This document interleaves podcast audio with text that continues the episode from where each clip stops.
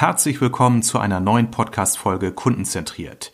Es geht wie immer um kundenzentrierten Vertrieb, agile Führungsprinzipien und innovative Strategien.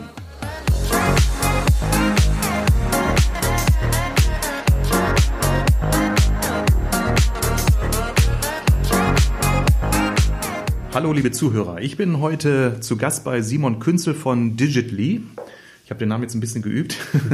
Herzlich willkommen. Der Name ist auch noch neu, Simon. Herzlich willkommen zu meinem Podcast und erstmal magst du dich mal mit zwei, drei Worten einmal vorstellen. Ja, danke Armin. Schön, dass du bei uns bist, bei Digitally. Auch ich muss es noch üben, denn wir heißen erst äh, seit dem 1.1. so. Wir sind quasi ähm, jetzt eine Woche alt, zumindest unter diesem Namen. Eigentlich ähm, machen wir das Ganze aber schon seit 18 Jahren, nämlich genau, ja. äh, vor allem digitales Marketing. Das ist das, womit ich sozusagen groß geworden bin. Ähm, Philipp Schriefer, mein damaliger Schulfreund und ich, wir haben das Unternehmen gegründet und mhm. haben vor allem in den Anfangsjahren ähm, Websites erstellt, haben dann irgendwann den Part des Online-Marketings dazugenommen und sehen uns jetzt als ähm, Unterstützer für den Mittelstand in der Digitalisierung, mhm. ähm, weil wir eben sagen, wir wollen dem Mittelstand helfen, über die Digitalisierung die Ziele, die er hat, besser zu erreichen. Super, ja, ja. Ja, ähm, spannend. Ich freue mich mal wieder in einer Agentur zu sein. Ihr seid ja eine klassische äh, Digitalagentur, wenn ich das richtig verstanden habe, schon mhm. seit 18 Jahren ähm, im sehr jungen Team. Und wir beide haben uns ja vor einigen Monaten erst kennengelernt über einen gemeinsamen Akademiekunden, ähm, wo wir in einer Ausbildung, du den Part Marketing und ich den Part Vertrieb äh, übernommen haben in der Ausbildung und wir bei der Abstimmung unserer Inhalte, unserer Curriculum festgestellt haben, ey, da gibt es so viele Überschneidungen, aber eher im Sinne von, wow, ähm, ich wusste gar nicht, dass das schon so viel Marketing ist und du sagtest, ey, ich wusste gar nicht, dass das so viel Vertrieb ist, dass wir gesagt haben, über diese Ausbildung, die wir parallel quasi durchführen, wollen wir auch nochmal miteinander einfach ein bisschen schnacken. Ähm, wo sehen wir aus den verschiedenen Blickwinkeln so die Veränderung, die es heutzutage auch Mittelständ braucht, um ja, sich kundenzentriert oder nutzerzentriert auch aufzustellen. Und das war der Anlass, einfach zu sagen, lass uns einfach mal das Aufnahmegerät anschalten und mal eine halbe Stunde miteinander über das Thema reden. Genau, ja. Ja, ja. Ähm, Simon, ähm, wir haben ja festgestellt, als wir so unsere Inhalte für dieses Ausbildungsprogramm zusammengestellt haben, dass es äh, schon in der Konzeption von Marketingleistung oder Vertriebsaktivitäten Berührungspunkte gibt, zum Beispiel wenn es um die Betrachtung der Customer Journey geht. Ich sehe jetzt hier auch sehr viel an deinen Wänden hängen, so zum Thema Customer Journey oder Customer Canvas. Äh, wie weit arbeitet ihr mit der Customer Journey? Wie, wie relevant ist die für eure Kunden? Ja, also die Customer Journey ist wirklich höchst relevant. Ähm, wir haben uns auch sehr viel damit beschäftigt, gerade auch jetzt im Zuge unserer Umfirmierung, im Zuge unserer Neupositionierung. Was sind eigentlich die Faktoren, wo wir merken, das sind Projekte, die besonders gut laufen, das sind äh, Projekte, die besonders erfolgreich sind. Ähm, und da sehen wir eben, dass das Thema Nutzerzentrierung, Kundenzentrierung, dein Thema, ähm, ganz, ganz wichtig ist und deshalb ist natürlich auch die Auseinandersetzung mit der Customer Journey ähm, von entscheidender Bedeutung. Ich glaube, ohne eine Auseinandersetzung mit der Frage, wo erreiche ich meine Kunden, meine Zielnutzer heute, kann ich im Marketing und Vertrieb heute nicht mehr wirklich erfolgreich sein. Dann ist es tatsächlich, mhm. äh, brauche ich ein unfassbar gutes Bauchgefühl ähm, oder einfach sehr, sehr viel Glück. Ähm, und beides sozusagen zu haben, ist, glaube ich, nicht selbstverständlich. Deshalb ähm, ist das eher ein, ja, sozusagen auch eine Frage von Risikominimierung. Ähm, einfach das Kostenrisiko, was man ja in der Marketing oder mit einer Vertriebsinvestition hat, einfach ähm, ja, sein Geld besser einzusetzen. Ja, ich glaube, das unterscheidet so das Marketing äh, noch ein Stück weit vom, vom klassischen Vertrieb, weil da war das bis vor einigen Jahren noch gar nicht so wirklich auf dem Schirm. Also mhm. da gab es bereits ein fertiges Produkt. Mhm. Und da gab es eine Zielvorgabe hinsichtlich Umsatz oder mhm. äh, Stückzahl, Verkauf und dann wurden die Vertriebsgebiete aufgeteilt, besetzt und dann hieß es, hier sind die Autoschlüssel, hier sind die Tankkarten ja. und los. Und ähm, das war häufig alles andere als kundenzentriert. Da wurden Produkte in den Markt teilweise auch gedrückt, wo man sich dann zu Recht auch die Frage gestellt hat, braucht der Markt das? Braucht mhm. er das in dem Volumen? Braucht er das in dem Umfang? Also Kundenzentrierung ist da noch ein relatives Fremdwort bei vielen Mittelständlern, mhm. zumindest aus Vertriebsbrille. Ja, ist, ganz, äh, ist ja wirklich ganz spannend, weil die trotzdem, ich glaube, aus Unternehmenssicht, aus der Innensicht heraus ja die Messbarkeit des Erfolges, egal ob es jetzt im Marketing oder im Vertrieb, immer wichtiger wird. und im Vertrieb ist häufig eben, eben über den Umsatz gemessen wird und das mhm. in Anführungszeichen relativ einfach ist und man dann einfach den Erfolg am Ende des Tages darauf runterbricht. Im Marketing ist es häufig ein bisschen schwieriger zu sagen, wie, woran messe ich den Erfolg meiner Marketingaktivitäten, ähm, weil ich häufig über sehr, sehr viele Kanäle aktiv bin, ich sehr, sehr ähm, viele verschiedene Maßnahmen ja betreibe und häufig auch gar nicht genau mhm. zuordnen kann, warum hat jetzt dieser Kunde genau diesen Kauf getätigt. Ähm, und deshalb ist, glaube ich, die Auseinandersetzung mit der Customer Journey im Marketing sozusagen auch aus dem Marketing heraus entstanden und auch diese, diese Nutzer- und Kundenzentrierung ähm, entstanden, um einfach das zu verstehen. Wie kommt denn der Kauf zustande? Weil, glaube ich, schon lange klar ist, dass es eben nicht immer nur ein Werbemittelkontakt zum Beispiel ist, der dann auf einmal den Kauf, äh, den Kauf durch ein Wunder auslöst, sondern mhm, dass es mhm. häufig äh, eben sehr, sehr langwieriger Entscheidungsprozess ist, gerade ja auch bei Investitionsgütern oder eben bei B2B-Entscheidungsprozessen. Äh, ja, also Customer Journey, darauf möchte ich gleich nochmal äh, auch nochmal zurückkommen auf das Stichwort. Mir ist nochmal wichtig, darauf hinzuweisen, dass, wie gesagt, im klassischen Vertrieb äh, oftmals Nachfrage, also Angebot und Nachfrage nicht immer in einem kausalen Zusammenhang stehen. Mhm. Mhm. Also nur weil ein Vertriebsteam in einem Quartal einen exorbitant hohen Umsatz generiert hat, heißt es nicht, dass die Nachfrage extrem hoch war. Mhm. Äh, die Verkaufsaktivitäten waren nur ausgesprochen erfolgreich. Mhm. Also ich habe noch äh, vor einiger Zeit mal gehört, dass bei QVC, dem Verkaufssender, festgestellt wurde, dass im Schnitt jeder Bundesbürger drei Mikrowäsche-Bettsets von QVC besitzt. Also ich besitze kein einziges, müsstest ja rechnerischerweise du schon sechs besitzen. Wie viel hast du? Ich habe auch keins, komischerweise. Ja, also von einem Produkt, von dem ich auch gar nicht weiß, ob es der Markt braucht und schon gar nicht über diesen Vertriebskanal. Aber offensichtlich scheint es ja durch äh, Aktivitäten zu gelingen, mhm. überproportional viel Bettwäsche an Menschen zu kaufen, von denen ich weiß, wer diese Besitzer sind. Mhm. Ähm, das ist aber nicht gleichzusetzen mit der mit tatsächlichen Nachfrage, mit ja. dem tatsächlichen Bedarf. Also scheinen da Mechanismen zu greifen, die da vielleicht auf dem Markt auch noch äh, recht gut funktionieren. Aber ich merke das in meinen B2B-Bereichen, dass Vertriebsteams, Vertriebsleiter, Vertriebsverantwortliche sagen, puh, es wird echt schon schwierig. Und äh, was ich auch feststelle bei Vertriebsmitarbeitern, Key-Accountern, die stellen die Sinnfrage. Also mhm. mir hat vor einiger Zeit mhm. ein Key-Accounter gesagt, hey, ich weiß gar nicht mehr, was das für einen Sinn macht. Jedes Jahr neue Produkte, äh, mhm. äh, noch weitere Differenz Ausdifferenzierung, Diversifizierung. Ich weiß gar nicht, warum sollen wir den Markt damit noch vollpressen? Mhm. Und das finde ich schon bedenklich, wenn jemand, der in seiner DNA Vertrieb angelegt hat, mhm, sagt, ich sehe keinen Sinn mehr. Ja. das ist schlecht. Ja. ja, ja. Customer Journey, das war eben dein Stichwort, das wollte ich nochmal aufgreifen. Das wird äh, auch im Mittelstand den Unternehmern, Unternehmerinnen auch immer bewusster, ja, Kaufentscheidungsprozesse finden nicht nur auf der Messe statt und mhm. nicht nur im Beratungsgespräch vor Ort oder im Showroom, sondern weitaus davor. Digitalisierung. Mhm. Wo siehst du in der Customer Journey noch äh, Spielräume, die wir viel besser und sinnvoller ausnutzen sollten, als Marketer und mhm. auch als Vertriebler? Naja, als, wenn ich jetzt erstmal aus der äh, Brille des Marketers schaue, sehe ich, dass ganz häufig die Fokussierung im Marketing, dann vor allem im digitalen Marketing, auf den Ende des Funnels sozusagen stattfindet. Also das ist vielleicht auch der Tatsache geschuldet, dass das einfacher zuzuordnen, einfacher zu messen ist und auch einfacher mhm. häufig umzusetzen ist. Also vor allem Kampagnen zum Beispiel über Google AdWords, wo die Kaufwahrscheinlichkeit, die Abschlusswahrscheinlichkeit relativ hoch ist. Ja, da mhm. bin ich aber natürlich ähm, immer mit einem sehr hohen Konkurrenzdruck unterwegs. Das heißt also, das machen quasi alle, weil alle wissen, darüber kann ich halt verkaufen. Mhm. Ich sage auch nicht, dass es nicht sinnvoll ist worauf ich hinaus will, ist, dass es sinnvoll ist, sich die gesamte Customer Journey anzusehen und zu schauen, wie kann ich jemanden, der sich erstmal vorinformiert, vorab informiert, der noch nicht eine konkrete Kaufentscheidung, ein konkretes Kaufinteresse hat, wie kann ich den vielleicht schon für mich sozusagen vorbesetzen, ja, dass ich einfach dort schon präsent bin und im Relevant Set bin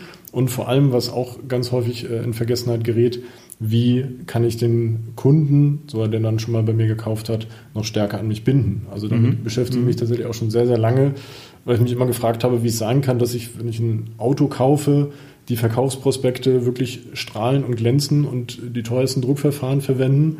Und dann kaufe ich ein Auto für 100.000 Euro, mache den, das Handschuhfach auch auf und das Handbuch ist ein hässlicher Schwarz-Weiß- Druck, das steht in keinem Verhältnis. ja. Aber das hat man ja, ob es jetzt bei Mobilfunkanbietern ist, bei ganz, ganz vielen Stellen, dass eben sehr, sehr stark sich darauf fokussiert wird, Kunden zu gewinnen und Kunden zu halten, häufig ja aus meiner Sicht stiefmütterlich vernachlässigt wird, ähm, obwohl das eben für den für den Umsatz häufig ja eher einfacher ist. Ne? Also damit quasi seine Umsatzziele noch zu erreichen, also ohne den Churn sozusagen, den nicht, äh, den einfach zu minimieren. Ja, Du hattest mir vor unserem Interview eben eine Grafik gezeigt, auf die du sicherlich nochmal zu sprechen kommen willst, euer äh, Erfolgsmodell oder eure Auswertung, eure Erfolgsweise. Da ist mir so ein Punkt ins Auge gefallen, nämlich auch dieses, dieses, äh, dieses systematische Kundenbetreuen. Mhm. mhm. Ich glaube, nach Kaufabschluss äh, geht bei ähm, bei sehr vielen Vertriebsorganisationen die Aufmerksamkeitskurve gegen Null. Mhm. Und äh, wenn man dann das Thema triggert und sagt, hey, ihr könnt so viel tun, die Kunden nochmal aktiv ansprechen, dann wird oft dagegen argumentiert mit dem Faktor Zeit. Mhm. Äh, und in meinem Vertriebskontext mit ah, Cross-Selling, das wollen unsere Kunden nicht. Mhm.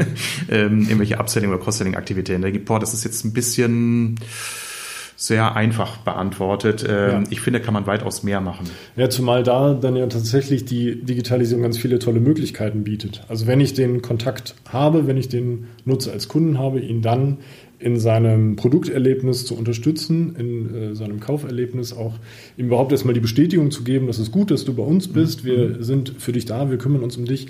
Da kann ich mittlerweile auch ganz viel automatisieren.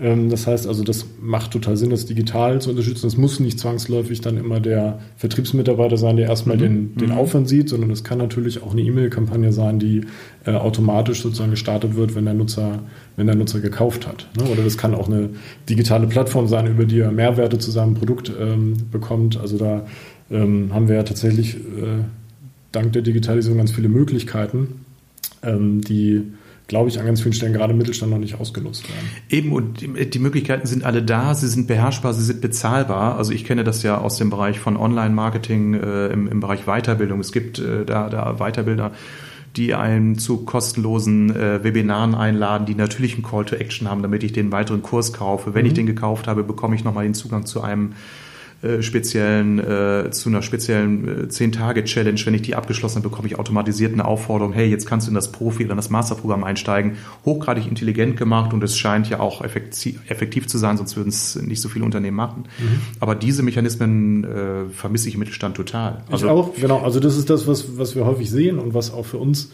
eigentlich die wichtigste Botschaft ist, die wir immer erstmal anbringen müssen, glaube ich, ist, dass wir haben das, das digitale Jetzt genannt. Also es, mhm. häufig habe ich das Gefühl, dass Digitalisierung für mittelständische Organisationen etwas ist, was ein Zukunftsthema ist, was ein Thema, wo man das Gefühl hat, da muss man innovativ sein. Das ist in meiner Wahrnehmung überhaupt nicht so. In meiner Wahrnehmung ist das, was digital passiert, sag mal, in den letzten zehn Jahren relativ wenig Veränderungen unterworfen worden. Also mhm. wenn man das mhm. als Gesamttrend mal sieht, was sich da wirklich getan hat, ist das relativ wenig Neues. Mhm. Und es kommt viel stärker darauf an, jetzt zu reagieren und die Hausaufgaben, die ich jetzt habe, zu machen und vor allem mhm. auch die Erfolgsfaktoren, die jetzt bekannt sind, zu nutzen. Und ähm, nicht sich darauf zu verlassen, dass es in einer besseren Zukunft besser wird und ich dann irgendwelche Chancen ergreifen kann, sondern wirklich zu schauen, dass ich die Chancen, die ich habe, jetzt nutze, ähm, um einfach mein Unternehmen besser aufzustellen. Ja, ja. Jetzt ähm, kann ich nicht einschätzen, wie ist so die Mentalität in der Region Niedersachsen, Hannover. Ich kann es aus meiner Region, Heimatregion Bielefeld-Herford sagen, Ostwestfalen, da ist man natürlich auch noch recht konservativ. Mhm. Dann komme ich häufig zu hören, ja, das äh, mag ja für so diese jungen Unternehmen wie, wie äh, Amazon, Google äh, und wie sie alle heißen funktionieren oder diese Startups, aber wir sind ja traditioneller Maschinenbau. Mhm. Hersteller oder mhm. wir sind Hersteller von Küchenmöbeln. Unsere Branche ist da anders ich glaube das nicht, dass da noch äh, ein Großteil des Business ausschließlich offline entschieden wird, weil die Einkäufer werden ja auch immer jünger, die, die Kaufentscheider mhm. werden immer jünger. Also ich gehöre da mit meinen knapp 51 äh, Jahren inzwischen zu den Älteren, wenn ich da mit, mit Kunden am Tisch sitze. Und ähm, die haben alle ihre Apple Watch, äh, auf der sie ihre äh, WhatsApp-Nachrichten gerade lesen. Und die werden natürlich auch eine höhere Affinität haben. Und die bestimmen natürlich auch den Markt. Also wo ist da im B2B-Bereich der, der große Nachholbedarf? Ja, also diese, ich glaube, diese Diskrepanz in der Wahrnehmung dessen, wie die Nutzer vermeintlich vorgehen und agieren oder wie der Markt insgesamt sich gestaltet und dessen, wie auch meine Wahrnehmung des, des Marktes ist oder der, auch der, vor allem des Nutzerverhaltens ist, den, den, das sehe ich ganz genauso. Also auch, mhm. wir haben ja einen Großteil inhaber geführten Mittelstand, auch viel B2B ähm, als Kunden und genau da, also genau das, was du eben beschrieben hast, das, das, das sehe ich auch. Ähm, ich glaube, dass man da häufig mit, mit ja, mit einer echten, mit echten Daten, mit echten Befragungen, mit wirklichen Informationen über die, die Kunden dem nur begegnen kann. Also wirklich ja, den, ja. den Spiegel vorzuhalten und zu sagen, ja, das mag vor zehn Jahren vielleicht noch zutreffend gewesen sein, aber das hat sich dann tatsächlich verändert, das Nutzerverhalten, dass einfach die ähm, Kaufentscheidung dann vielleicht schon noch auf der Messe äh, getroffen wird oder der Vertrag da geschlossen wird, aber die Informationsbeschaffung ähm, tatsächlich auf ganz, ganz anderen Kanälen äh, mhm. stattfindet. Mhm. Und diese Kanäle sind eben heutzutage zum größten Teil digital und ähm, das verschwimmt eben auch, das ist auch was, was wir ganz stark wahrnehmen, dass ähm, man immer davon ausgeht, dass ein Nutzer, der in einem B2B-Unternehmen äh, für den Einkauf verantwortlich ist, ein völlig anderer Mensch ist als der, der zu Hause auf dem Sofa, auf dem Tablet oder Smartphone bei Amazon einkauft. Auch das ist nicht so, sondern das, ich habe halt ein gelerntes Nutzerverhalten und erwarte das eben auch von meinem äh, Lieferanten, dass er zumindest ähnliche Services, eine vergleichbare Servicequalität ähm, anbietet oder bin zumindest erstmal überrascht, wenn es in irgendeiner Stelle anders funktioniert, als so wie ich es im Privaten gelernt ja, habe. Also ja. diese Trennung, die sehe ich tatsächlich überhaupt nicht. Ja, ja. Also ich merke das ja auch. Ich habe jetzt zwei Kaufentscheidungen getroffen in den, äh, in den letzten Wochen. Das eine ist mein neues Rennrad, von dem ich dir eben schon beim Mittagessen ganz stolz berichtet habe. Äh, da bin ich natürlich als erstes in ein, eine Facebook-Gruppe äh, eingetreten, um mich da natürlich mit anderen Rennrad äh, äh, Enthusiasten auszutauschen, was ist momentan angesagt, was würdet ihr empfehlen, wovon würdet ihr abraten. Mhm. Habt ihr alle Tipps bekommen von der Ritzelanzahl bis hin zur Mikrofaserkleidung. Ähm, das ist schon spannend, was da für eine Dynamik ist, also wie auch die Hilfsbereitschaft ist und was natürlich auch meine Kaufentscheidungen beeinflusst. Ähm, ich war bei einem großen Internetportal mit A beginnen und habe da einiges noch an Zubehör gekauft und natürlich bekomme ich da Alternativvorschläge noch, was äh, mit dem Produkt noch kompatibel ist, was andere Kunden aus dem Segment gekauft haben. Super. Also das hat von A bis Z funktioniert. Ich habe keine Kaufentscheidung bereut, doch eine einzige, aber das war mit einer Rücksendung an den entsprechenden Versender auch innerhalb von wenigen Minuten erledigt. Aber das ist ja was, was man ganz häufig sieht, dass diese, die Möglichkeiten, die du hast, die, diese hohe Markttransparenz, die wir haben, ja dazu führt, dass dich zum Beispiel ein Beratungsgespräch in einem Fachgeschäft wahrscheinlich gar nicht wesentlich weiterbringen würde. Genau. Also du hast gar keinen Grund, außer dass du vielleicht vor Ort einen Händler unterstützen möchtest mhm. und auch vor Ort einen mhm. Ansprechpartner haben möchtest, in ein Ladengeschäft für die Beratung zu gehen, weil die Beratung die, und die Informationsqualität, die du online bekommst, ist um ein Vielfaches höher. Also das genau. ist ja, wenn man ähm, äh, eben, das ist ja quasi ein Investitionsgut für dich, wahrscheinlich so ein, äh, ein Rennrad. Da findet so viel an Informationsbeschaffung vorher statt, dass es auch diese Beratungskompetenz ein Stück weit ja, obsolet macht. Also die, ja, die, die ja. viele Händler ähm, vielleicht noch abhebt ähm, vom Wettbewerb, weil sie sagen, naja, ich kenne halt meine Produkte so gut, das braucht es gar nicht unbedingt, ja, weil der Nutzer so viele, ich kann mir auf YouTube unzählige Videos äh, dazu nur wahrscheinlich noch anschauen, kann mir Testberichte durchlesen und weiß vielleicht sogar mehr als der Verkäufer, wenn ich mich mhm. intensiv mhm. damit beschäftigt habe, ja. bevor ich dann so ein Produkt kaufe. Deswegen, und dem werden ja. viele Unternehmen gerade nicht gerecht. Das, das haben sie genau. nicht auf dem Schirm. Ich glaube, man, manche resignieren dann auch und sagen, ja, das können ja. wir ja gar nicht. Ich kann mich ja nicht mit allen Produkten auseinandersetzen, dafür habe ich gar nicht die Zeit.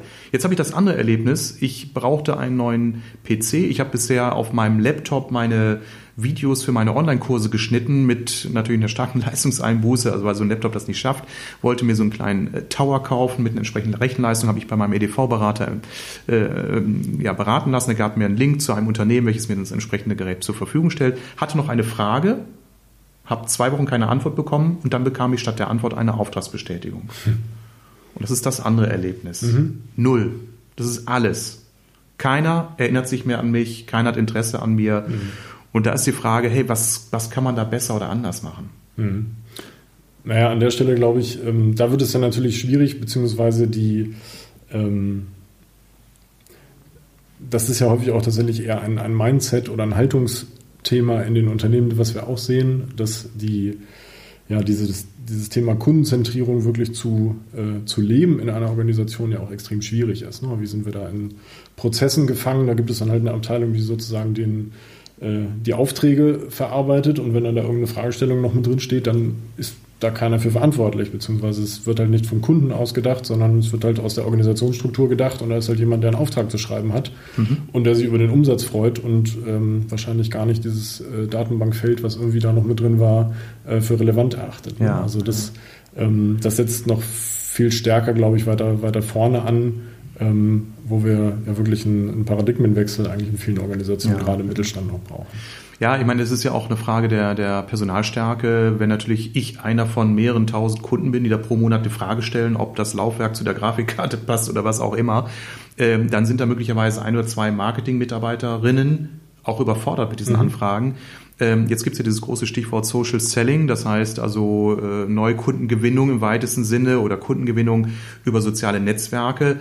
Und da werden auch immer mehr Unternehmen hellhörig, wenn es heißt, auch die Vertriebsmitarbeiter aktiv in diese Rolle einzubinden. Mhm. Also ich meine, wenn der äh, Vertriebsaußendienstmitarbeiter zu seinem Kunden ähm, in dem 20.000 Einwohnerstädtchen ein gutes Verhältnis hat, weil er eh alle 14 Tage bei ihm ist, warum nicht ihn auch befähigen, mehr in den sozialen Netzwerken sich mit Erfahrungsbericht, mit Produktinformationen und so weiter auch zu tummeln. Sind das auch Themen, die bei euren Kunden langsam kommen oder erlebt ihr da noch eine sehr eher getrennte Sichtweise auf Vertrieb auf der einen Seite und Marketing auf der anderen Seite? Ja, ich glaube, es gibt ganz wenige Beispiele, wo das schon wirklich eine, also aus dem Unternehmen herauskommend gesteuerte Rolle spielt. Mhm. Ähm, das sind dann aber wirklich die, die auch sehr erfolgreich ohnehin in ihrem ähm, Bereich sind oder auch im, ja, in der Bespielung der digitalen Kanäle, weil sie einfach die Bedeutung erkannt haben und bei allen anderen ist das, wenn dann der Eigeninitiative eines Mitarbeiters geschuldet, der es einfach macht und äh, nicht rechtzeitig eingebremst wird,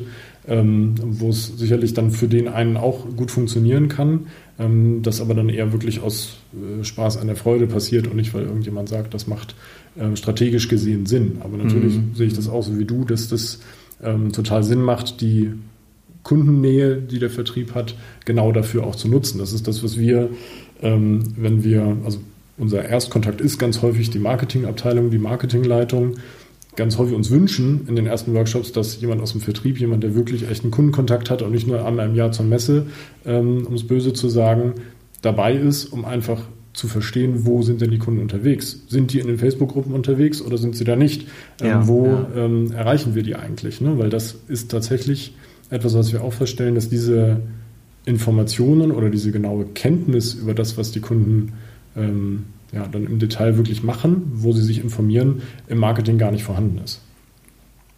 Genau, und ähm, die Kenntnis ist nicht vorhanden. Ähm, das hat ja nicht mit Kenntnis in Form von Zahlen, Daten, Fakten zu tun, sondern auch ein empathisches genau, Gespür ja. dafür. Ja, womit fühlen sich die Kunden wohl? Mhm. Wo sind die unterwegs? Ich meine, ich, ich arbeite seit über 20 Jahren mit Vertrieblern und äh, bin viel auch mit im, im Feld gewesen, habe also Kundenbesuche mit begleitet. Ich weiß ja auch, was da vor Ort an, an Nähe passiert. Also die wissen so viel voneinander, mhm. übereinander, gehen am Wochenende zusammen ins Stadion, äh, schicken sich Urlaubsfotos und, und haben so ein empathisches Verhältnis zu vielen ihrer Kunden. Und dann gibt's den anderen Part, Produktberatung, Produktverkauf und dann noch das ganze Thema äh, Projektabwicklung. Aber dieses Thema Beziehungspflege auf der systematischen Ebene, nicht nur im Sinne von, wie war mhm. dein Kroatienurlaub, sondern von, hey, du hast mir doch vor deinem Urlaub erzählt, du hast in dem und dem Thema ein Problem. Ich habe da jemanden kennengelernt, den würde ich dir gerne mal als Kontakt vermitteln. Mhm. So die, diese Form von systematischem Networking ähm, oder Informationsbeschaffung und, und ins Netzwerk einbringen, das, also in der Systematik, in, in der Routine, habe ich bisher auch noch nicht erlebt. Ja. Also es gibt so ein paar Fallbeispiele, die ich immer wieder in den entsprechenden Fachmedien äh, lese, die dann auch berichten, dass damit auch Umsätze wirklich vervielfacht werden können. Aber dazu braucht es eben ein Mindset und eine andere Organisationsstruktur. Genau, sowas kann aus meiner Sicht aus, aus dem Marketing kommen. Ja. Für so etwas kann das Marketing durchaus äh, gut sein und funktionieren. Ähm, was aber dafür häufig fehlt, ist eben der Fokus auf das Ziel, den Vertrieb auch wirklich zu unterstützen. Also als Vertriebsunterstützung, als Marketingziel zu formulieren und zum Beispiel die Generierung von Leads ähm, als einen wichtigen KPI überhaupt erstmal zu definieren ja, ja. und eben nicht zu sagen, naja, wir Marketing, wir machen halt alles Mögliche, wir haben halt vor allem das Ziel, unsere Markenbekanntheit zu steigern, ähm, sondern auch eben zu schauen, okay, wie kann ich denn ähm, den Vertrieb zum Beispiel mit neuen Adressen füttern, wie kann ich den Vertrieb unterstützen, indem ich wiederholen, sich wiederholende Tätigkeiten eben abnehme. All das ist was, wo, glaube ich, diese Trennung zwischen Marketing und Vertrieb ähm, sich auflösen muss, damit das überhaupt äh, gut funktionieren kann. Und am Ende des Tages profitiert der Kunde davon und deshalb macht es Sinn. Ja, ja.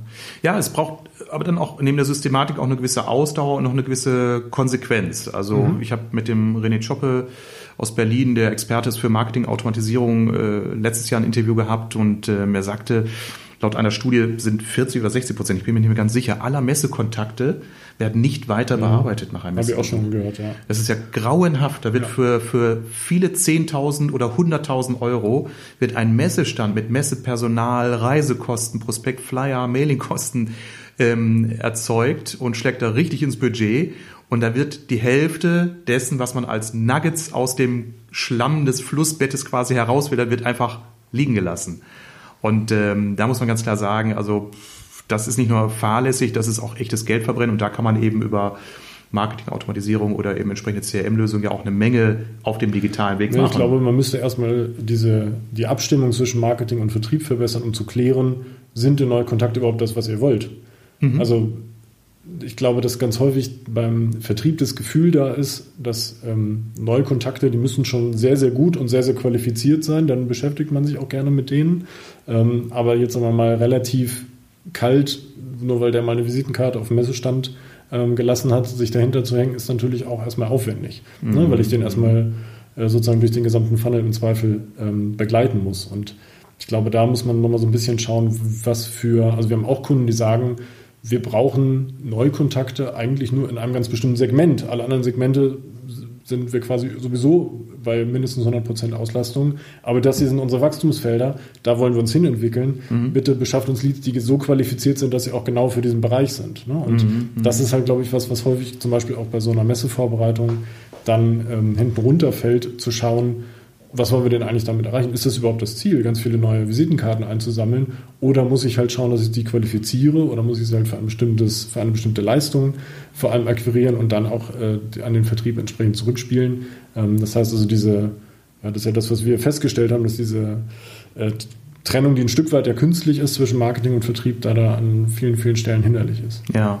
aber äh, erwarten der Kunden nicht manchmal auch wirklich so die, die, das ich sag mir, wie, wie wir sagen, die, die eierlegende Wollmilchsau, so, so das Patentrezept. Äh, ich meine, wenn ich so an, an äh, die ähm, Aktivität des Networkings denke, ich, hm. ob jetzt über soziale Netzwerke oder über klassische Veranstaltungen wie Marketingclubs, Rotaria etc. pp., äh, weiß ja jeder, der sich ein bisschen mit dem Thema beschäftigt, es ist erstmal ein sehr breiter Funnel, wo ich erstmal ganz viel Zeit investiere. Ja? Mhm. Also Netzwerkaktivitäten rentieren sich in der Regel erst nach zwei Jahren. Ich muss einbringen, ich muss aufbauen, ich muss äh, äh, mich engagieren, ich muss mich zeigen, Sichtbarkeit und so weiter. Und dann irgendwann trägt es sich ähm, mit einer entsprechenden Systematik. Ja. Mhm.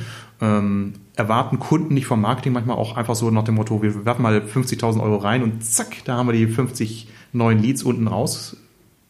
Ja, manchmal funktioniert das ja auch. Also das ist ja das so ein bisschen das, ähm, das Besondere, dass ich ja über die Kanäle, die ich heutzutage zur Verfügung habe, ja häufig wirklich Geld reinschmeißen kann und auf der anderen Seite Nutzer mhm. rausbekomme. Mhm. Nur das wird natürlich immer schwieriger und es wird auch immer schwieriger, das rentabel darzustellen. Deshalb sind auch solche langfristigen Maßnahmen natürlich total sinnvoll, ne? weil mhm. wir einfach das Problem haben, dass wir den Traffic, die Nutzer immer über die großen Plattformen einkaufen müssen. Das mhm. heißt, wir müssen immer sozusagen den Wegezoll an Google, Facebook und Co. bezahlen und sind da ja durch das Geburtsverfahren immer im direkten Wettbewerb mit allen Wettbewerbern. Und wenn wir dann mhm. die Top-Platzierung haben wollen, um die Nutzer dann ähm, für uns zu gewinnen, dann ähm, kann das natürlich auch in, Bereich, in Bereiche gehen, wo wir dann mit unserer Marge vielleicht schon Probleme kriegen. Und dann bin ich natürlich gut beraten, auch andere Kanäle zu haben, einfach nicht von den großen Plattformen äh, abhängig zu sein oder abhängig zu werden. Ja, ja. Also ich habe das jetzt mehrfach bei dir rausgehört. Wenn ihr Kunden beratet, dann sagt ihr, es ist in jedem Fall sinnvoll, Vertrieb und Marketing an einen Tisch zu holen. Ja, das machen wir immer. Also mhm. das ist quasi die Grundvoraussetzung für uns, wenn wir sagen, wir starten die Zusammenarbeit, dann ähm, muss jemand dabei sein, der den Kundenkontakt hat.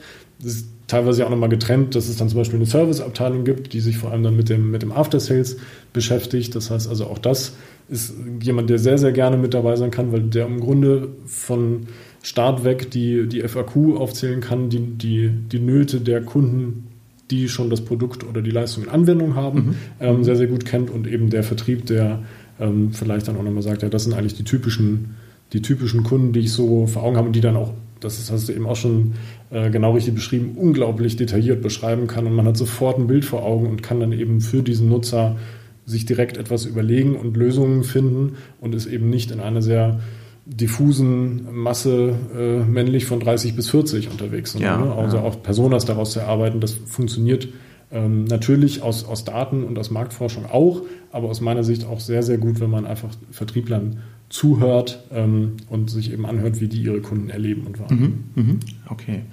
Was machst du jetzt mit so einem ganz äh, konservativen Unternehmer oder einem konservativen Unternehmen, die sagen, ach, dieses Digitale, das, wir wollen doch lieber im Analogen bleiben. Geht es heute noch ohne Digitalisierung oder? Äh? Also ähm, ich bin da immer relativ pragmatisch unterwegs ähm, und wir haben für uns einen Grundsatz, das ist tatsächlich, wir wollen erfolgreiche Digitalisierung machen, aber Menschen, die wollen. Also wenn wir der Überzeugung sind, das kann für das Unternehmen funktionieren und der Unternehmer oder die Unternehmerin sagt, das ähm, glaube ich nicht, dass es funktioniert, dann muss ich da nicht missionarisch äh, tätig werden. Dann ähm, ist das ja auch das unternehmerische Risiko liegt sowieso beim, äh, bei ihm oder ihr. Deshalb, ähm, ja, ich glaube tatsächlich, dass ähm, dadurch, dass so viel Nutzungszeit der Menschen, auch der Kunden des Unternehmens, um, um das es dann geht, ähm, auf die digitalen Kanäle entfällt, muss man sich mit diesen Kanälen auch beschäftigen und mhm. sollte man auch schauen, dass man darüber eben auch seine Kunden und seine Nutzer anspricht ähm, und dort Services, äh, Mehrwertleistungen anbietet. Mhm. Von daher würde ich sagen, man, wie gesagt, das, das Digitale jetzt ist halt da. Mhm. Damit gilt es sich zu beschäftigen. Wer das anders sieht, den lasse ich diese Meinung gerne. Also mhm. nur dann ähm, würde ich mich zumindest nicht wundern, wenn ähm, das Unternehmen dann früher oder später tatsächlich äh, Schwierigkeiten bekommt, weil Wettbewerber es vielleicht anders oder besser machen. Ja, ja. Mancher wird jetzt sagen, aber die Schallplatte erlebt ja auch wieder ihre Renaissance. ja gut, es gibt immer Nischen für, für Produkte, die ja, wir aus unserer Kindheit also kennen. Wenn man sich anguckt, wenn man sich den Marktanteil anguckt, dann spielt die Schallplatte trotzdem keine Rolle mehr. Ne? Ich freue mich, dass ich heute vor meiner Fahrt hier nach Hannover mir noch äh, ein, zwei Alben auf mein äh, Smartphone laden konnte über einen Streamingdienst und die dann im Auto komfortabel gehört habe. Ja, Simon, ähm, wir sind beide keine Missionare, nur wir beide, glaube ich, äh, haben schon äh, aufgrund unserer beruflichen Ausrichtung sehr stark Fokus auf das Thema Digitalisierung. Auch ich im Vertrieb, der ich bis vor einigen Jahren noch eben sehr stark über Präsenzseminare, natürlich ganz klar Verkaufstechniken, Rhetorik, Verkaufssteuerung äh, der Vertriebsleiter auch geschult habe und heute immer mehr auch in Kooperation mit Marketing-Experten auch äh, Themenschule wie äh, Social Selling, ähm, Networking, über Xing, LinkedIn und andere Portale, ähm, weil ich glaube, wir merken das ja nicht nur als Dienstleister, als Anbieter von äh, beratender Unterstützung, sondern auch als Konsumenten. Ich hatte eben ein schönes Rennrad bemerkt oder, oder angemerkt. Ich habe auch andere Beispiele, die ich jetzt noch erzählen könnte, wo ich feststelle, ja, klasse, als Konsument profitiere ich enorm von dieser digitalen Vielfalt und der entsprechenden Angebote und äh, ich finde, es gibt ein Riesenfeld noch für viele Mittelständler da auch zu bestellen, auch Riesenchancen, gerade auch in Zeiten, wo ich von meinen Vertrieblern eben häufig höre, es wird immer schwieriger, neue Kontakte, neue Leads mhm. zu generieren äh, oder auch ja, einfach Neukundengeschäft zu erzeugen. Mhm.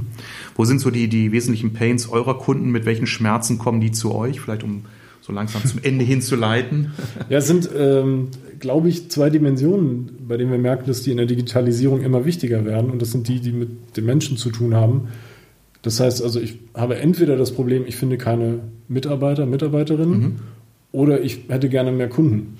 Und genau die zwei Dimensionen bedienen wir halt. Das eine ist ähm, zum Beispiel über ähm, Arbeitgebermarken nachzudenken und auch die Attraktivität als Arbeitgeber zu steigern, vielleicht auch neue Formen der Zusammenarbeit ähm, zu äh, integrieren in die mhm. Unternehmen, mhm. wirklich reinzubringen, weil das auch was ist, was wir gemerkt haben, dass es in der Digitalisierung, in der Umsetzung von Digitalprojekten im digitalen Marketing ein ganz, ganz wichtiger Faktor ist, dass ich eben ähm, anders zusammenarbeite, als es vielleicht noch vor zehn Jahren gut funktioniert hat, mhm. weil einfach die Dynamik dann doch ein Stück weit höher ist.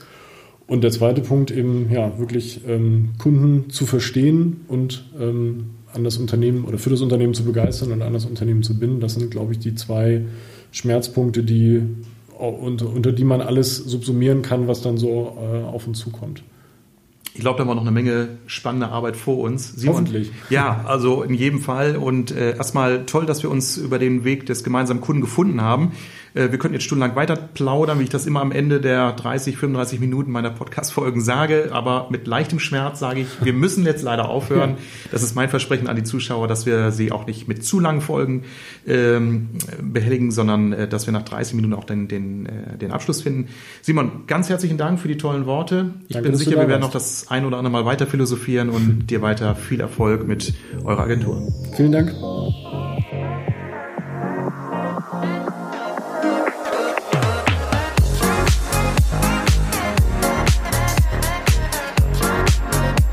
Vielen Dank fürs Zuhören.